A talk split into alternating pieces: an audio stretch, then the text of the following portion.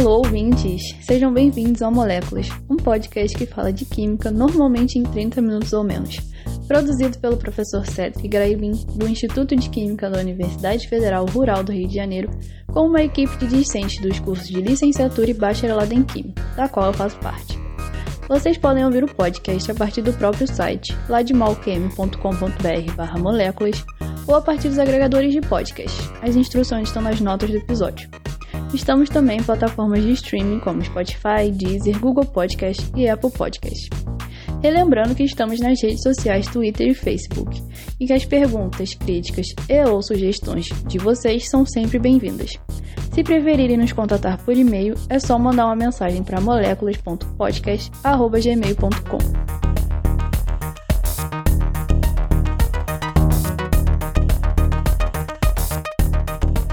Olá pessoal, aqui quem fala é a Thaís Lopes, ainda no estúdio portátil da região serrana. Antes de iniciarmos, eu tenho dois avisos para vocês. O primeiro é que o episódio de hoje é sobre alquimia e é um tanto especial, porque ele é o primeiro episódio de uma série sobre história da química que a gente está iniciando agora aqui no podcast. Essa série é esporádica, então não necessariamente os episódios vão ser lançados consecutivamente, mas pode ser que sim. O segundo ponto é que eu dividi esse episódio em quatro tópicos, para tentar organizar e facilitar melhor a compreensão, beleza? Então, sendo assim, vamos ao primeiro, que é sobre a natureza da alquimia. Quando falamos em alquimia, a grande maioria das pessoas pensa em um método muito antigo e mentiroso relacionado à transformação de metais em ouro.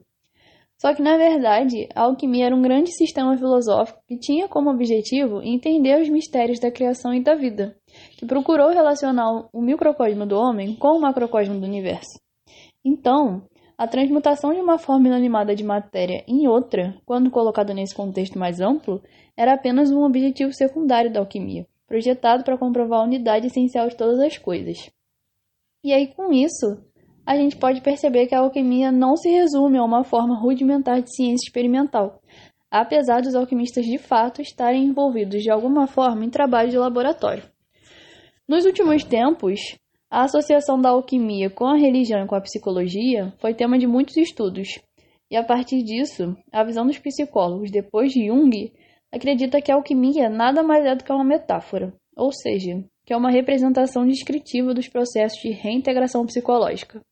Acho que em poucas palavras a gente pode dizer que a alquimia, então, é uma arte barra ciência que busca desvendar os mistérios da vida, da consciência e de sua evolução. Agora, entrando no segundo tópico, eu vou fazer um breve resumo da história da alquimia. E eu já adianto que quando, onde e como a alquimia nasceu é impossível dizer, porque a história documenta uma tradição esotérica que existe há muitos milhares de anos. Algumas vezes é suposto que a alquimia tenha nascido no Antigo Egito, porque sabido que os ancestrais egípcios tinham grandes habilidades e uma variedade de artes. Além disso, eles consideravam que o homem era feito de vários componentes espirituais e mentais, além do componente físico. Outras vezes, é suposto que a alquimia tenha nascido mais a leste, no antigo país Caldeia, onde os moradores eram notáveis astrólogos e associaram o Sol, a Lua e os planetas com os metais conhecidos ou ainda que a alquimia tenha nascido na China, onde suas ideias permeavam a esfera religiosa e a filosofia do taoísmo. Mas assim, o nome alquimia aponta mesmo para fontes egípcias. Os gregos chamavam o Egito de Ken, que significa a Terra Negra, e o conhecimento das ciências egípcias era chamado de quêmia, que significa a arte negra, e isso gerou uma linha de alquimistas gregos. No Egito, Alexandre o Grande iniciou a construção da cidade de Alexandria. A grande biblioteca de Alexandria recebia estudiosos de todos os lugares, o que tornou a cidade uma espécie de epicentro de ideias filosóficas. É a partir daqui que a filosofia hermética e a alquimia traçaram um caminho para essa realização espiritual. Os seus segredos eram revelados apenas aos iniciantes que fizessem um juramento de silêncio. Só que quando as legiões romanas varreram o mundo, muita informação foi destruída indiscriminadamente, assim como a grande biblioteca também foi destruída. A repressão com tudo que não era cristão era tão grande que a maioria dos praticantes da filosofia hermética fugiu do Egito e migrou para o leste, para terras árabes não ocupadas por Roma. Como os primeiros califas persas eram muito mais hospitaleiros com os alquimistas, o centro dessa arte barra ciência mudou para lá, e foi aqui que o prefixo árabe al foi adicionado ao quêmia grego, para nos dar o alquêmia, que mais tarde se tornou alquimia. Começando o tempo então das invasões islâmicas, o conhecimento da alquimia se espalhou pela Europa Ocidental. Eles coletaram muitas das antigas obras alquímicas egípcias e gregas e as traduziram para o árabe, que mais tarde foram traduzidas para o latim. Na Europa medieval, a alquimia virou algo muito elegante e os reis e governantes de todos os lugares já tinham ouvido falar das maravilhas proporcionadas pela alquimia, especialmente a transformação do chumbo em ouro. Será por quê, né? E aí é aqui que a alquimia, como forma de fazer ouro, se tornou uma busca popular tanto pelos ricos quanto pelos pobres. Só que isso também trouxe um grande número de golpes cometidos por aqueles que fingiam conhecer os segredos alquímicos, e muitas pessoas desavisadas perderam suas economias na esperança de encontrar o caminho para essa tal riqueza inesgotável. Por causa disso, a alquimia começou a adquirir uma má reputação de fraude, e as pessoas começaram a desconfiar de todo o assunto sem realmente saber nada sobre a verdadeira arte alquímica. Foi aí que, por volta de 1310, o Papa à época emitiu um decreto proibindo a prática da alquimia, mais especificamente proibindo a fabricação do ouro. Em 1404, o rei Henrique IV da Inglaterra emitiu um ato declarando crime de ouro contra a coroa, só que a invenção da imprensa no século XV tornou o conhecimento muito mais disponível ao público, e os textos sobre alquimia se tornaram muito populares e começaram a se multiplicar. Em 1493, na Suíça, nasceu o Paracelso, e posteriormente veio se tornar um médico respeitado, professor universitário que revolucionou a arte alquímica. E isso por quê? Porque os seus escritos mudaram essa visão da alquimia como sendo apenas uma busca por ouro e a levaram de volta à sua intenção original, que eram os remédios para o corpo e para a alma em direção a uma saúde perfeita. Paracelso reconheceu a constituição física e oculta do homem de acordo com os princípios herméticos e demonstrou repetidas vezes o poder e a eficácia dos medicamentos alquimicamente preparados. Inclusive, é por isso que ele é considerado um dos pais da química moderna e da medicina farmacêutica. Por conta dos seus pontos de vista e opiniões, Paracelso estava constantemente em desacordo com os profissionais médicos da sua época, né? E era encarado com muita suspeita pela igreja. Só que assim, as suas ideias e os seus escritos não passaram despercebidos. Por incrível que pareça, isso ajudou a levar ao fim da era da alquimia e ao início da química como a conhecemos hoje. No século XVII, houve uma crescente liberdade religiosa que provocou uma onda de interesse em todas essas coisas místicas. Por isso, os textos alquímicos se tornaram ainda mais disponíveis. E, além das obras práticas, os aspectos espirituais da alquimia atraíam muitos estudiosos, que começaram a se auto-intitular adeptos ou alquimistas. Robert Boyle, que também é considerado um dos pais da química moderna, e Isaac Newton também estudaram alquimia. Newton estava totalmente envolvido e produziu muitos trabalhos. As suas anotações indicam que ele acreditava estar muito próximo do sucesso na arte alquímica da transmutação metálica. Boyle também era um estudante tentando esclarecer muitos desses conceitos alquímicos estavam ficando ali meio obscurecidos. Ele era um experimentador bem meticuloso e percebeu a diferença entre trabalhos filosóficos e não filosóficos sobre a natureza dos materiais. Só que assim, né, obviamente, as suas ideias alquímicas foram mal interpretadas, porque elas tinham uma concentração mais rigorosa nos fatos físicos, em detrimento da alquimia vitalista, e esse foi o começo de uma visão de mundo mais mecânica, que perdurou até mais ou menos ali o século XX. Já em 1800, a alquimia tinha praticamente desaparecido no mundo exterior, em troca da sua ainda jovem ramificação, a química. Só que a alquimia sobreviveu no subsolo em várias sociedades secretas que se tornaram populares especialmente ali pelo final do século XIX. Bom, e com isso a gente termina esse segundo bloco e partimos para o terceiro, onde a gente vai falar um pouquinho sobre a teoria alquímica em si. Então, assim como a ciência moderna, a alquimia também tinha suas ideias e princípios norteadores. Em linhas gerais, a gente pode dizer que o pensamento alquímico era essencialmente dedutivo e baseado em duas suposições. A primeira era a unidade da matéria, e a segunda, a existência de um potente agente transmutador, conhecido como a pedra filosofal. Então, de acordo com a teoria alquímica, todas as formas de matéria têm uma única origem. Em outras palavras, a gente pode falar que a matéria tem uma alma comum que por si só é permanente. E o corpo ou as formas externas são meramente um modo de manifestação da alma. E é por isso que elas são transitórias e transmutáveis em outras formas. Bem, acredita-se que a exposição mais concreta da teoria alquímica, reconhecida por adeptos de todas as idades, seja a famosa Tábua da Esmeralda de Hermes. A lenda diz que essa tábua é de um tempo anterior ao dilúvio bíblico e teria sido escrita pelo próprio deus grego Hermes, em uma grande placa de esmeralda produzida alquimicamente. Os enunciados dessa tábua eram apreciados assim com uma espécie de fervor religioso pelos adeptos, e eles os consideravam como uma forma resumida e oculta dos próprios segredos da alquimia e da pedra filosofal. Aqui a gente vai citar duas dessas leis. A primeira diz que tudo vem do todo, ou seja, ela basicamente afirma que a alquimia é a exploração da transformação do todo na matéria e a sua subsequente volta ao todo. Isso quer dizer que o que chamamos de matéria é apenas a parte do todo que impressiona os nossos sentidos, e por isso todas as coisas estão conectadas, mas separadas apenas por suas taxas de vibração.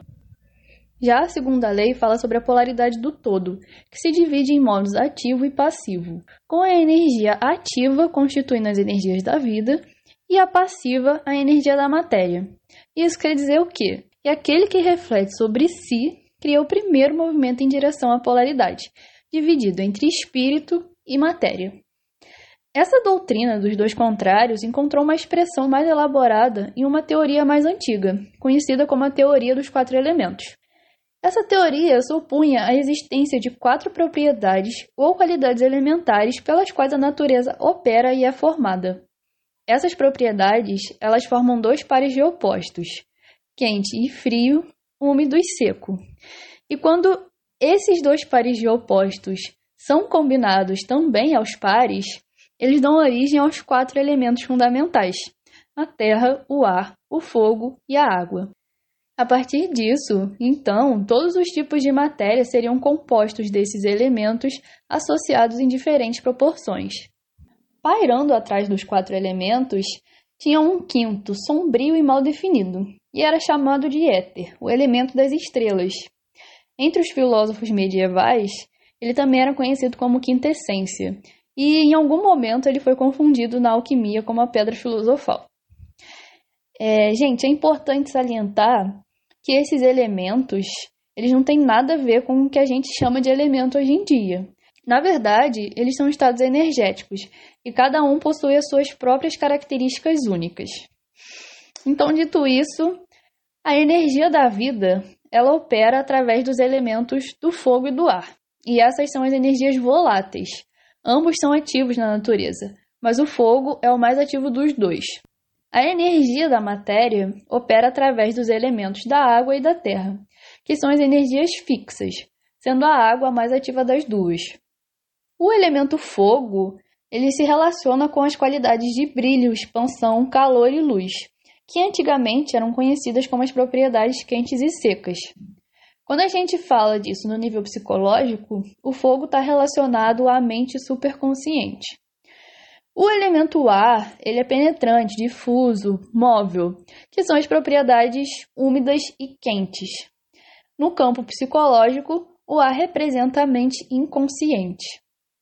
O elemento água, ele está relacionado ao frescor, contração, mutabilidade ou mudança, que são as propriedades de umidade e frio. A água, então, é o representante perfeito da mente subconsciente. O elemento terra, ele se relaciona às qualidades de estabilidade, repouso, inércia, força e solidez, que são as propriedades de seco e frio. E na organização humana, a Terra é o corpo físico. Essas qualidades elementares e as suas misturas formam os veículos através dos quais os três fundamentos operam. E a gente chama de três fundamentos os princípios alquímicos do enxofre, mercúrio e sal. E aqui novamente, gente, esses termos não são os materiais comuns que a gente associa a essas palavras, é, como o sal de mesa ou o mercúrio que está dentro do termômetro. Na verdade, eles descrevem os princípios filosóficos compostos das naturezas quente e seca, que seria o enxofre, e fria e úmida, que seria o mercúrio. O sal alquímico representa o corpo, ou o veículo, que permite a expressão dos outros dois itens fundamentais. Ele é um princípio de fixidez, consolidação e foco, sendo a base material. Além disso, é um meio passivo, influenciado pelas forças psíquicas e instintivas do subconsciente, assim como pelas condições que afetam os diferentes estados da matéria. Já o enxofre alquímico representa a alma, expressa a consciência, o intelecto. É ele que dirige a força da vida através do corpo. O mercúrio alquímico representa o espírito. Ele é a força vital refletindo as energias intelectuais, instintivas e psíquicas. Ele forma a ponte entre as forças superiores do enxofre e o corpo inferior da matéria, que é o sal. Né? Ou seja, o sal é o corpo, o enxofre é a alma e o mercúrio é o espírito, que forma o elo entre corpo e alma. Quando os princípios impuros, enxofre e mercúrio, se uniam no processo natural sob influências planetárias, eles davam origem a metais comuns, como estanho e chumbo. Quando eles eram de alta pureza, eles davam prata e ouro. Mas quando cada um dos dois princípios era de extrema pureza de qualidade superior, eles formavam a pedra filosofal. Então, a pedra era tão mais pura que o ouro comum das minas que uma pequena quantidade dela poderia transmutar ou tingir uma quantidade indefinida de metais comuns em ouro comum. E assim, a gente finaliza o bloco sobre a teoria alquímica e vamos para o último tópico, que é uma pequena introdução à alquimia de laboratório e processos alquímicos. Bem, existe apenas o todo e tudo que percebemos é uma adaptação dele, vocês lembram? Na alquimia prática, esse todo utiliza dos quatro elementos para produzir os três fundamentos: enxofre, mercúrio e sal. O trabalho do alquimista é separar, purificar e recombinar esses princípios básicos até que eles estejam em perfeita proporção e harmonia um com o outro. E além disso, eles têm que capturar e preservar as essências dos materiais em questão. Os boticários da época eles estavam bastante familiarizados com os processos e utilizavam para preparar certos medicamentos a partir de plantas.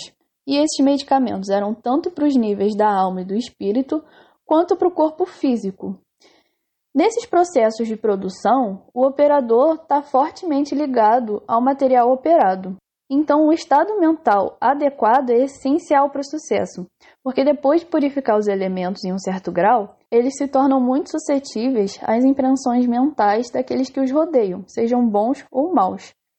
E essa é outra razão do sigilo em torno de todas essas obras alquímicas. Os adeptos concordam que os processos consistem em etapas, que são repetidas várias e várias vezes até que se chegue à perfeição. Esses estágios ou operações representam os princípios ativos em ação na natureza, quer estejamos falando do trabalho em plantas, em metais ou em nosso próprio corpo e psique. Paracelso disse, abre aspas, você não transmutará nada se não se transmutou primeiro, fecha aspas. E o que ele estava querendo dizer com isso? Que é inútil tentar fazer a pedra filosofal antes da primeira parte da operação, que é lentamente se transformar na pedra viva. Somente depois de se transformar na pedra viva, o alquimista teria a habilidade e o entendimento necessários para concluir o trabalho de criar uma substância real com o poder de transmutar outros corpos. E como visto no segundo tópico do episódio, o verdadeiro objetivo do Paracelso era preparar remédio e não fazer ouro. O seu trabalho nesse campo deu à alquimia uma nova orientação aliada à medicina, que foi denominada iatroquímica. Paracelso considerava o estado do organismo humano como sendo uma conglomeração regulada dos três fundamentos: mercúrio, enxofre e sal. E sustentou que na doença eram necessários medicamentos capazes de ajustar as proporções desses princípios ou a qualidade que eles incorporavam.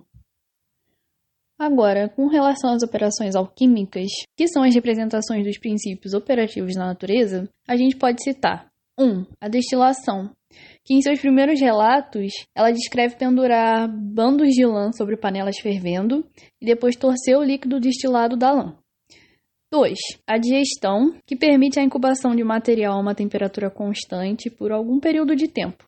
E a ideia é fornecer um ambiente aquecido para que a matéria reaja dentro ou amadureça lentamente, tipo como uma eclosão de um ovo. 3. A sublimação, que faz com que um corpo geralmente sólido se abra para que as partes mais finas ascendam e sejam capturadas por uma superfície de condensação fria. 4 a circulação, que na verdade era um processo de destilação contínua usado para evoluir a matéria em direção a um estado mais perfeito. E 5. A calcinação, que era onde o fogo era aplicado para queimar os vários constituintes voláteis e revelar o fundamento essencial da matéria. E agora, gente, eu sei que tem uma galera aí querendo saber da famosa pedra filosofal, né? Então é o seguinte: a pedra filosofal que também era chamada de medicamento dos metais, ela foi considerada capaz de curar as doenças imaginárias dos metais comuns e assim enobrecê-los para os metais perfeitos, que era o prata e o ouro. Pelo postulado da unidade da matéria, a pedra também deveria ser considerada o remédio para curar as enfermidades do homem e prolongar sua vida. Só que agora ela não teria mais o nome de pedra filosofal, e sim o nome de elixir da vida. Em resumo, a gente pode falar que a pedra filosofal era considerada como um agente capaz de trazer a perfeição ao mundo inanimado e animado. As descrições da pedra, que ninguém nunca tinha visto nem manuseado, eram muitas. De acordo com a tradição hermética, a pedra filosofal se manifesta como uma substância cristalina pesada, como sendo bastante semelhante ao vidro pulverizado e variando de vermelho a cor açafrão. Ela não tem odor, não é combustível, só que ela derrete facilmente como cera, apenas pela chama de uma vela, e se dissolve muito rapidamente na água ou no vinho. Ela também era frequentemente mencionada como um pó pesado brilhante, com um odor forte e agradável. E esse pó, quando vermelho, transmutaria metais em ouro, quando branco, transmutaria apenas em prata. Embora a pedra fosse muito difícil de ser alcançada, ela ainda estava à mão, estava difundida ali por toda a natureza, só aguardando alguém com a clara visão alquímica que permitisse a sua, digamos, captura. Só que as habilidades necessárias para a produção e a maneira de proceder eram gradualmente reveladas ao alquimista, né, à medida que a sua própria transformação acontecia. A pedra física real, então, era só considerada como uma prova final de que o alquimista foi bem sucedido. Como é bastante comum associarem o nome de Nicolau Flamel à pedra, eu vou fazer um breve resumo da trajetória dele na alquimia. Bem, o Nicolau Flamel ele foi um escritor parisiense que teria vivido de 1330 a 1418.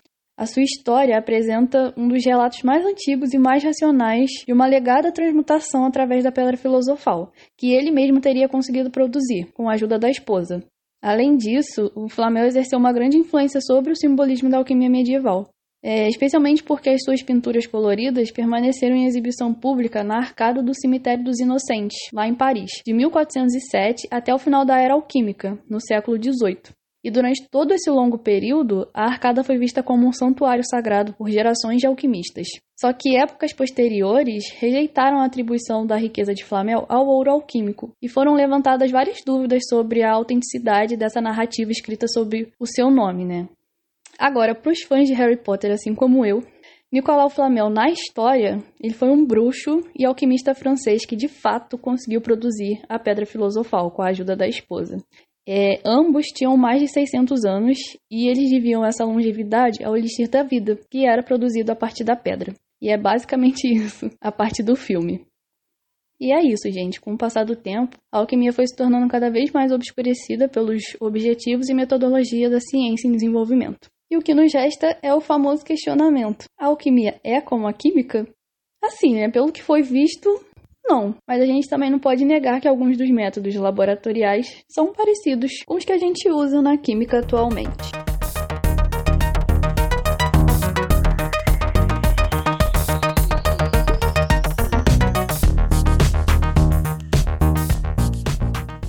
E esse foi mais um episódio do Moléculas. Espero que vocês tenham conseguido pegar um pouquinho da essência do que foi a alquimia e que tenham curtido também.